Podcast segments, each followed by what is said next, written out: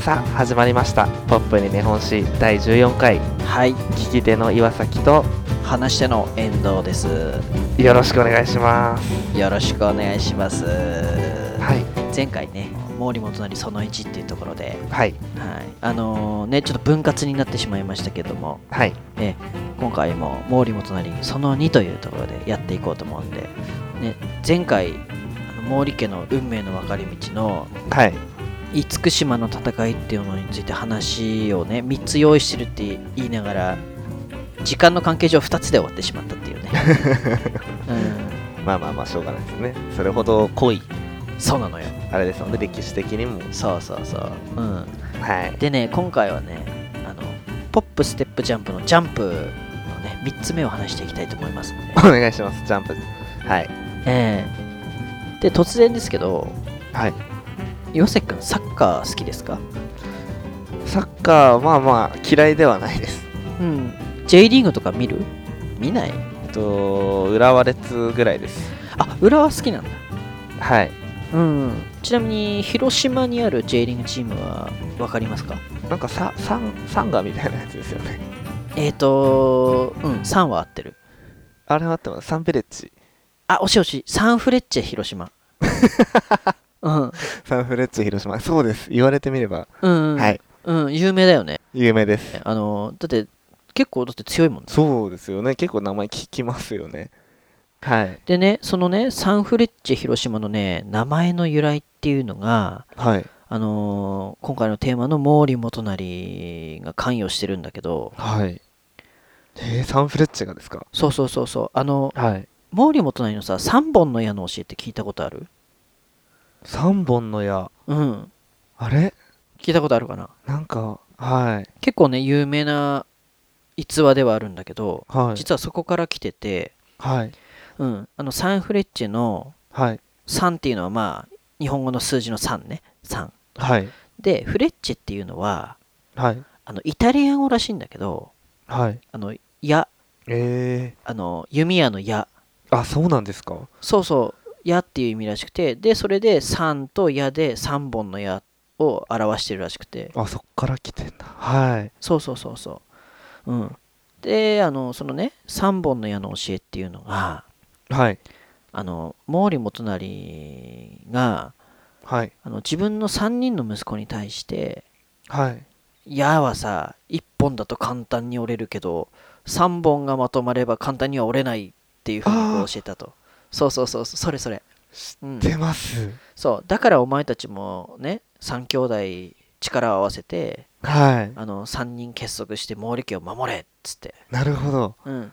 その話が3本の矢の話えー、モーリーさんだったんですねそれ言ってたのはそうなんだよね、うん知らなかったです、そう毛利さんなの、うんえまあねあのこれ後世の作り話だとかー、はいまあ作り話ではないけどはいあのー毛利元就ってすごい筆まめな人でいろんな手紙をね出してるみたいなんだけどはいその手紙の中で同じような話をこう書いてるんだってあ言ってるんですかでもちゃんと残っそうそう結束して頑張れみたいな、はいうん、そこから派生してできた話みたいなんだけどああそうだったんだそうそうそうそう、うんはいでねそのね元就毛利元就の息子の3兄弟っていうのがはいえっとね長男高本はい次男元春はい三男高影っていうあの3兄弟なんだけどはいこの3人がねはい毛利家が厳島の戦いでねあの勝つに至るきっかけとかはいあの大活躍した3人なんだよねああそうなんですかそうそうそうそう息子3人が、へえもうそれぞれ3人の活躍なくしては勝利はなかったんじゃないかって言われてるくらいあそんなすごかったんですねそうもう3人とも優秀で、はうん結構年齢的にはどうなんですか年齢的には多分そこまではい離れてないと思うんだよね、ああ、うんうんでも結構年あれですかもう二十歳以上だった感じですかねその時はあそうだね戦いの時はそうだねそれぞれもうみんな大人でもういい武将になってたんだよねへえなるほどはいちょっとごめん年齢まであれなんだけ ど あ大丈夫です大丈夫です、うんうんでねあのまずはいそのね長男の高本っていう人なんだけどはいこの人長男なので、はいあの毛利家の跡継ぎです。はい。うん。で、あの、元就はね、毛利元就は、はい。この長男の高本のことを、はい。まあ、華やかなリーダーの才があるっていうふうに評してるんだって。うーんリーダー。うん。なるほど。はい。で、あの、うん。で、実際にね、その後は毛利元就の後を継いで当主になるから、はい。うん、まあそうだったんだよね。はい。うん。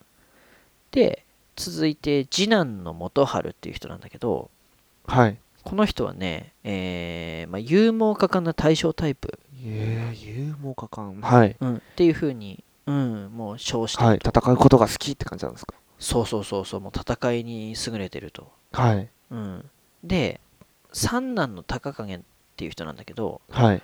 この人はね、えっ、とね、頭もいいし、はい。まあ、政治的な視野も広いから、はい。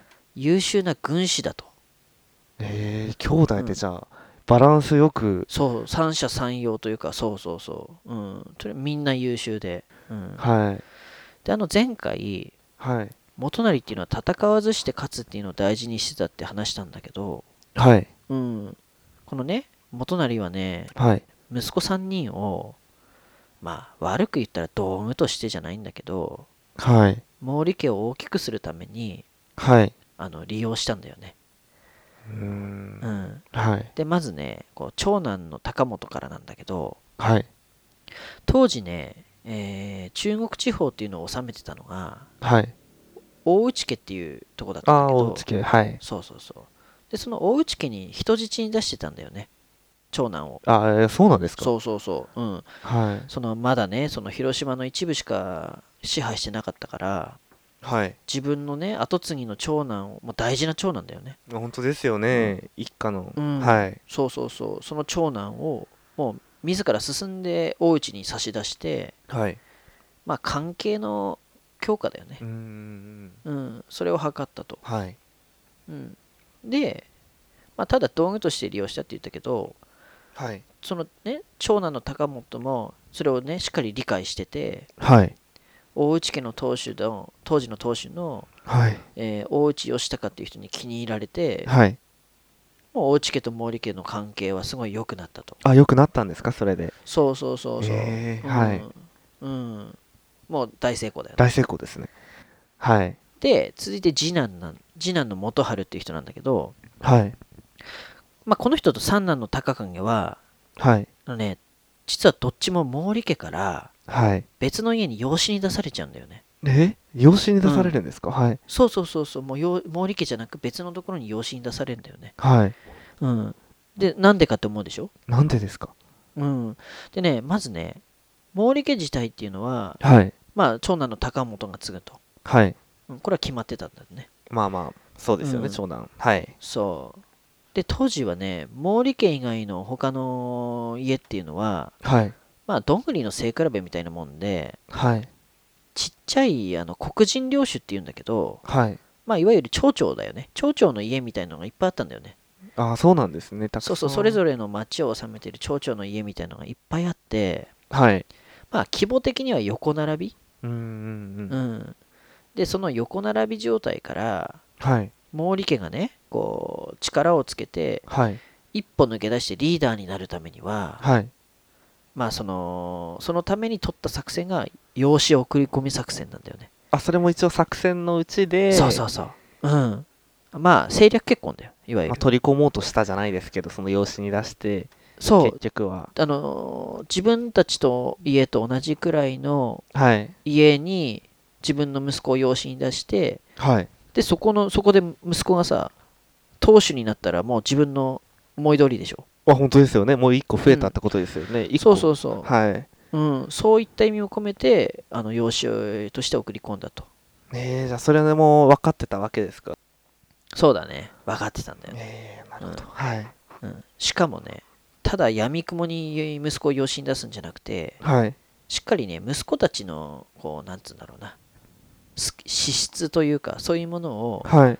そういうものと養子に出す先の家のはい。家風家の風って書いて家風ねはい。それを考え抜いてこう政略結婚させたんだよねえうんでね元就元就はねその息子だけじゃなくてはい。自分たちの家臣のはい。資質も十分に理解しててはい。分析して、はい。えー適材適所に起用するっていう、うーん。うん、そういう才能もあったんだって、はい。うん、でねそれが分かるエピソードがあるんだけどあるんですかそうそうそうそうあのーそのね養子に行く予定の次男の元春とはい。三男の高影がはい。冬にねはい。自分あの家臣とかと一緒に雪合戦してたんだって雪合戦。そう、はい雪合戦うんはい。うんやったことあるあります、あります。うん ありますよ。ある本当東京だとあんま雪降んないからさわかんないかなと思っていやなんかけど修学旅行とかでああなるほどね雪あるところでねやりました。うん、はい。そうですね。でその元春 VS 高影みたいな感じで分かれて戦ってたんだけどはい。あのーそのね2人兄弟それぞれの雪合戦の戦い方を見てはい。 2人の養子の送り先を決めたらしくて、うはん、まずね次男の元春ねい。はい。これはねとにかく家臣たちの先頭に立って戦うタイプで、はい。うん、あの勇猛果敢に戦うって言ってたじゃん、あ、言ってました。はい。うん、もう先頭に立って戦ってはい。しかもねあのこうこうああしろこうしろっていう指揮もすごいうまかっあた、ちゃんと指揮も出して、そうで自分もこう勇敢に攻めていくみたいなえー、なるほど。はい。で逆に三男の高影ははい。あのーいわゆる役割分担をしっかりしてはい。あの雪玉を作る人とかあとはい。雪玉を運ぶ人とかはい。あとは攻撃する人、はい。うんそれぞれ役割を割り当ててはい。でしっかりした作戦も立てて戦ったんだってえ、なんかもうお遊びじゃないですよね。がっつり。まあね遊びの中に性格って出るみたいだから、うんはい。すごいな。でその様子を見て、はい。あのー次男の元春はねこう対象型だから、はい。まあ、家風的に勇敢に戦う家だったはい。吉川家っていうところに養子に出したんだよねもうそれは、じ毛利家から、そちょっと養子取ってくれよって感じで頼んでやってもらったって感うじなんですか、ね、そうだ。ねあのまあその吉川家の方も毛利家と縁組したいっていうのはあったんだと思うんだけどあうんあ、結婚するってことですよね。そうそうそう政略結婚うんうん、なるほど。そうまはあい養子だから、あの名前は毛利じゃなく吉川になるんだけどね、はい、うん、で三男の高影ねはい。この人は軍師タイプだって言われてたんだけどはい。まあ家風的にはあの戦いではあの、まあ、我先にっていうよりははい。慎重に慎重にっていうふうに行動する小早川家っていうところに養子に出出したんだよね小早川家知ってます。小早川高影って有名だからね、うん、はいうんでちなみにねあのーそういう家風も大事なんだけどはい。この小早川家っていうのははい。あの瀬戸内海の方に領地持ってて、はい。あね、当時は結構珍しかった水軍っていうのを持ってたんだよねあ、そうなんですか。水軍、そうそうそう船でうっんてる戦うんですか。そうそうそううんはい。でその水軍っていうのを実は元就は狙ってたんじゃないかって言われてんだあよ、ーえうんそうえはで結果的にその養子に出した次男と三男がい。はい。それぞれ大きくなってはい。吉川家と小早家小早川家を継いで当主になるんだけど、はい。うん、であのまあだから戦わないではい。一つの町の町長からはい。三つの町の町長みたいな感じになっちゃったんだよすごいですね。そうそうそうそうもう戦ってないんだよ誰も傷ついてないですよね。そうなんだよそこがすごいとこなんだよねはうんでまさに戦わずして領地を広げたと、い。なるほど、そういう。うんはい。でそういういろんなことをやりやりながらはい。でとうとうねあの元就が58歳の時にはい。運命のその厳島の戦いっていうのが大きいんだよねあ、これもう58歳だったんですか。そう結構老結年だよね、構そうですね。年いった年ですよね。うん、でね当初はねはい。あの元就自体ははい。毛利元就自体は戦わないっていう方向で考えてたんだって、はい。うん、まあまあ。はい。ただうんうんうんあのー多分情勢から見て戦わない方がいいって言ってたんだよね、はい。うん、ただねあの長男長男ね長男の高本がはい。これは絶対戦った方がいいっていうふうに進言したんだって元就に対してお父さんに対してなんでですかえっとねはい。敵のそのね大内氏はい。はねあの、まあ、当時はその前回やったけど下克上で成り上がったはい。末春方っていう人がねはい。乗っ取ったの大内家を乗っ取ってたんだけどはい。その高本はさ大内家に人質に行ってたって言ったじゃんあ、まあそうですね。はういん。でその時にこの末春方っていうやつをはい。知ってたんだよねあ、して、まあまあまあそうですよね。言ってたんですもんね。はい。で性格とかも分かってるからはい。あこいつは毛利家にとって危険な人物だってもう気づいてたんだって、はい。うん、でここであの戦わなかったらはい。将来的にやばいって思ってはい。父ちゃんにこう進言したんだって戦ってよって感じですか。いや一緒絶対ここはあの戦った方が後々うちの得になりますからうんっていう感じで多分口説いたんだと思うんだけど一緒にってことですかどういう、それは、うんまあ毛利家として戦ってくださいっていう。そうそうそう毛利家として大内と戦いましょうっていうふうに、ああ、なるほど。そう、なるほど。はうい。んわかりました。うん、ただね戦力的にははい。あの大内側は3万で、はい毛利側は3000くらいって言われてるからはい。もう勢力差はやばいんだよねもう10分まのあ1、まあそうですよね。うんうん舐めてかかってきますよね。そうそうそうそう、うんはい。たださ元就は不利なまま戦いに挑むわけないでしょまあまあ、負け戦じゃないですもんね。そうそうそう勝たないといけないとこですもんね。そはうい。でそのね得意の前回やった情報戦ではい。敵方の武将をねあの、はいまあ城ごとだよ城ごと味方につけたり、で、うん、大内家を乗っ取ってた末春方って結構不満みんなが不満持ってたみたいだからはい。その人とかを取り情報をしてて取り込んだりはい。あとは敵の軍事的な実力者の人がこの人だってわあのそれも情報戦で知ってはい。暗殺とかこう仲間割れとかさせてあ、そんな感じだった。はい。そうそうそうそううんであの謀略を張り巡らしてはい。あの相手の戦わないで相手の戦力を削りながら、はい。うん、厳島まで進軍していくんだよねえー、なんかほんとうん戦略でそうそう勝っそたじゃないですけど、いろいろうと。そう、うん、で、はい厳島ってあの瀬戸内海に浮かぶ島なんだけどはい。もうあのねここは経済的にも軍事的にもはい。あとはねあの船でこう通る海上交通の上でもすごい大事なとこだったんで、はい。うん、もう本当に厳島を抑えた方が勝つって言っても過言ではないくらいあ、もうそんな大事な土地じゃないですけど、場所だったんです。大事な土地だったの、うんはい。うん、でそこでそのね養子に出してた息子今度2人が活躍するわけよ、活躍するんですね、そこで。うん、はい。でねまず厳島っていうのはあのー漢字で「厳しい島」って書くんだけどはい。その字の通り島だからはい。海を渡っていかなきゃダメじまあそうですね。ゃん、うん、どうやって渡る海っていやー、船で渡るそうそうそうそうそう水軍ですよね。そうつながったでしょつながりました。そうその小早川家に養子に行ってた三男の小早川たた高影の出番なわけよなるほど。うんそう水軍を持ってたからね小早川家はなるほど、そこでじゃでその水軍を使ってあ。はい。海をスムーズに渡って馬とか食料とか兵隊を、はい。うん、運んだと、え、ちなみに大内家はうん、水軍を持ってたんですか、一うん応。大内家もねあの海に面してるから持ってたんだよね、あー、なるほど、じうゃあ、ん、そう、うん絶対持ってないといけないものだったんです絶ね。対そう必要だったのだから小早川家欲しかったんだよね、なるほど。そうすげえうんな。はい。でその高影そうだよねもう高影を養子に出してなかったら勝てなかったし、はい。まあ、そもそも戦い自体もなかったよねそうですよね、うんそこで戦おうって思わないですもんね、水そう軍なかったらまず。うん、でそこの両軍ね厳島でこう布陣するんだけど両軍こうにやらみ合ってはい。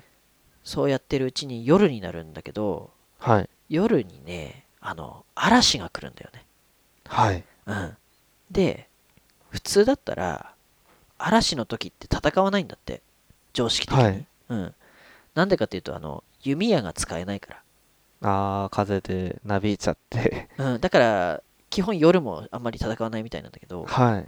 うん、ただねやっぱり元就って凡人じゃないからはい。これはチャンスだっつってはい。うん、で何をやったかっていうと今日は戦いはないって思わせるためにはい。まず自分の乗ってるこう船にいたんだけどはい。自分の乗ってる船だけに、はいあのーかがり火をね掲げてはい。うん他の自分の船以外は火を消させてはい。こうあの今日は戦いないなっていうふうに思わせてはい。その一方で次男吉川家に養子に行ってた元春をはい。あの勇猛果敢な人ね、はい。うん、この人を船でねはい。厳島神社から見て裏側に行かせたんだってこうあのぐるーっと回ってはい。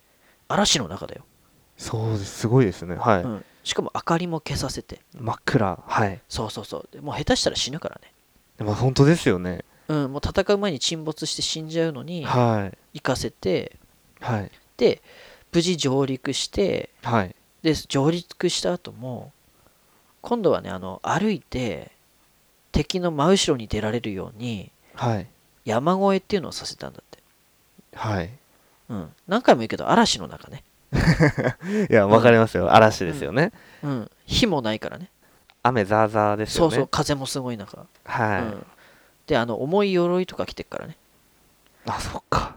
すごいですね。そう傘もないし明かりもな いし、うんはい。でその、まあ、ついに山越えを成功させてはい。で敵の裏側に出るんだよね挟み撃ち。そうそうそう山側と海側から大内家、はいまあ、末春方をはい。挟み撃ちにしてそこで奇襲攻撃をかけるわけ、はい。うん、でもうあの敵はもう寝耳に水でしょこれ、まあ、寝てるんですもんね。寝ようとしてるところですそもんうね。そうそうそうそうもしかして酒も飲んでたかもしれない、はい。うん、でえなんでってなるでしょこんな嵐の中で卑怯じゃんって感じなんですかまあ卑怯っつったら卑怯 だよ、まあ、奇襲だから、まあまあまあ、でもですようね。ん、正々堂々じゃないからね、うん、聞いてないよって感じですよね。そうそうそうそうでもうみんなびっくりしちゃって、はい。 もう総崩れだよねいや、本当ですよね。大成功ですよね、作戦的にそはう。そうそう、うん、でその大将のはい。末春方っていう人ももうあこれ逃げらんねえって思って腹切って死んでいや、そうなんですか。そうそうそうそうへでもうあの10分の1くらいえで、はい。あのー勝っちゃったとあ、なるほど、すごい。そうですよね。3万対3000なんですよね。そうそうそう10分の3万対3000実質ねすごいな。うんうん、で勝った後ははい。その中国地方を支配していくんだけど、はいあの大内氏に代わってね、はい。うん、で中国の大半を支配してはい。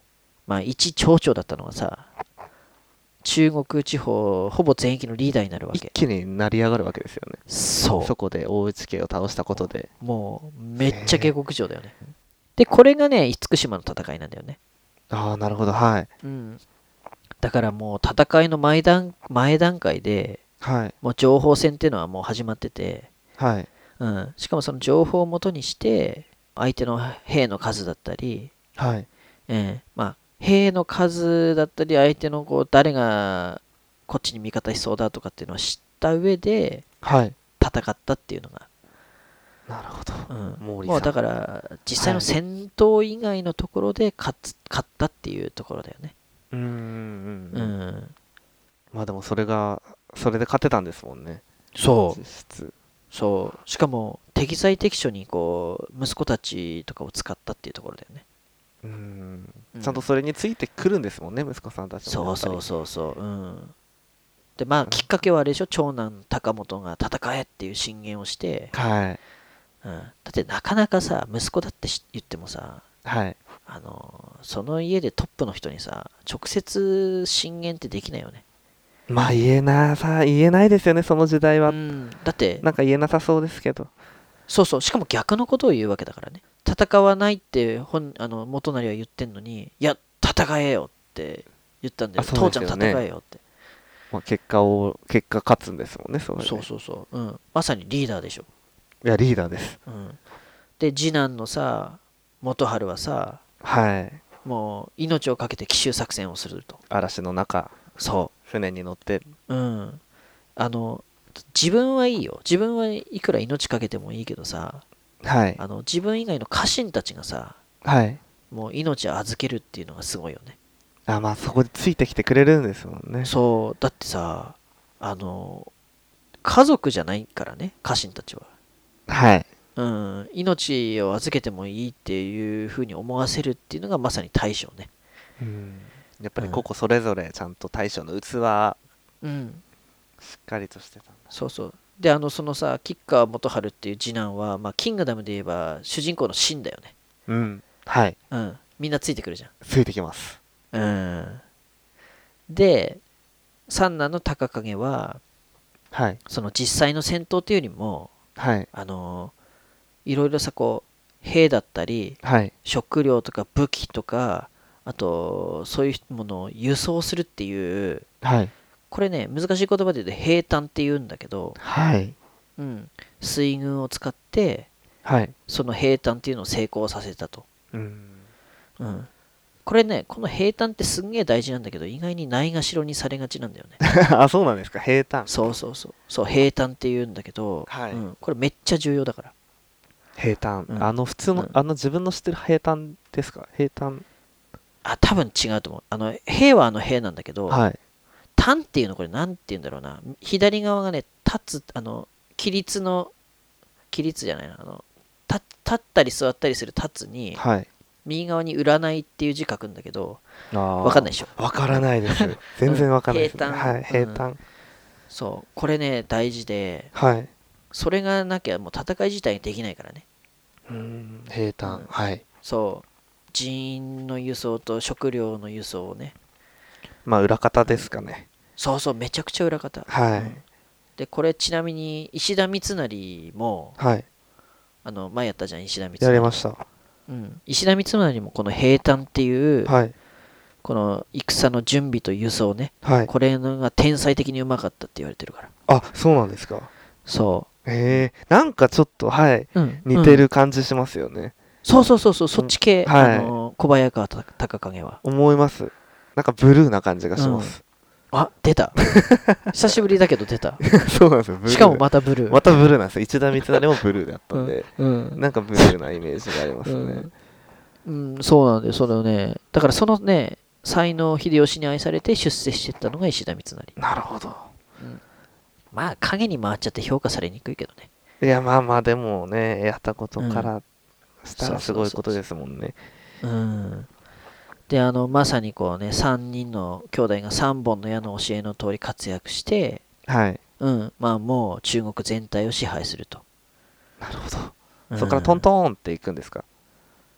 あーっとまあトントンあのねその間に大きな合算戸田城っていう戦いがあるんだけど、その前にねあの長男死んじゃうんだよね実はえ40歳で、ー、悲しいです、なんか。うんちなみに元成より早く死んじゃってるからえうー、ん戦死ですか、うん食中毒だって言われてるらしいんだけどえうんまあ暗殺っていう説もあるらしいんだけどねー、なんで。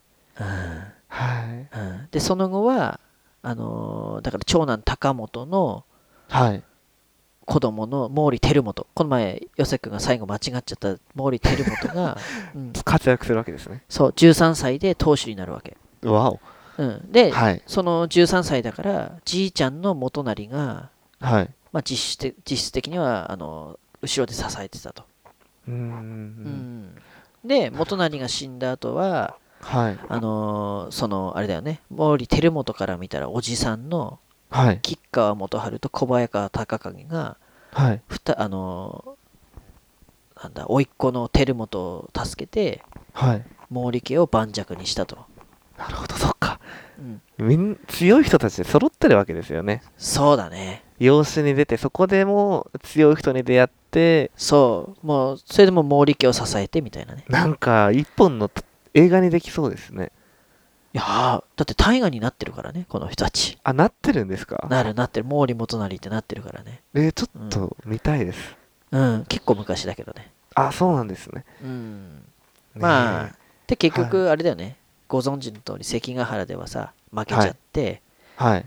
でもともと9カ国持ってたのにはい。えー周防長門の2カ国っつってあの山口県だけにされちゃって、あうー。ん、で、あのー結局幕末幕末になって明治維新を起こして、はい。明治新政府を樹立するんだよねあ、自立する。そうあの長州藩だから毛利家っていうのはああ、うんそっか。はい。へうん、でその基礎を作ったのが全部毛利元就だったっていう、え。うん、どうでしたいどうや、でなんしたかす ごいです。なんか、なんか壮大でしょ壮大なストーリーを。そうあのーすっごいつながってるから日本の歴史で、はい。うん、ほん見てみたいですね。どんな人たちなのか。実際会ってみたいなって思います。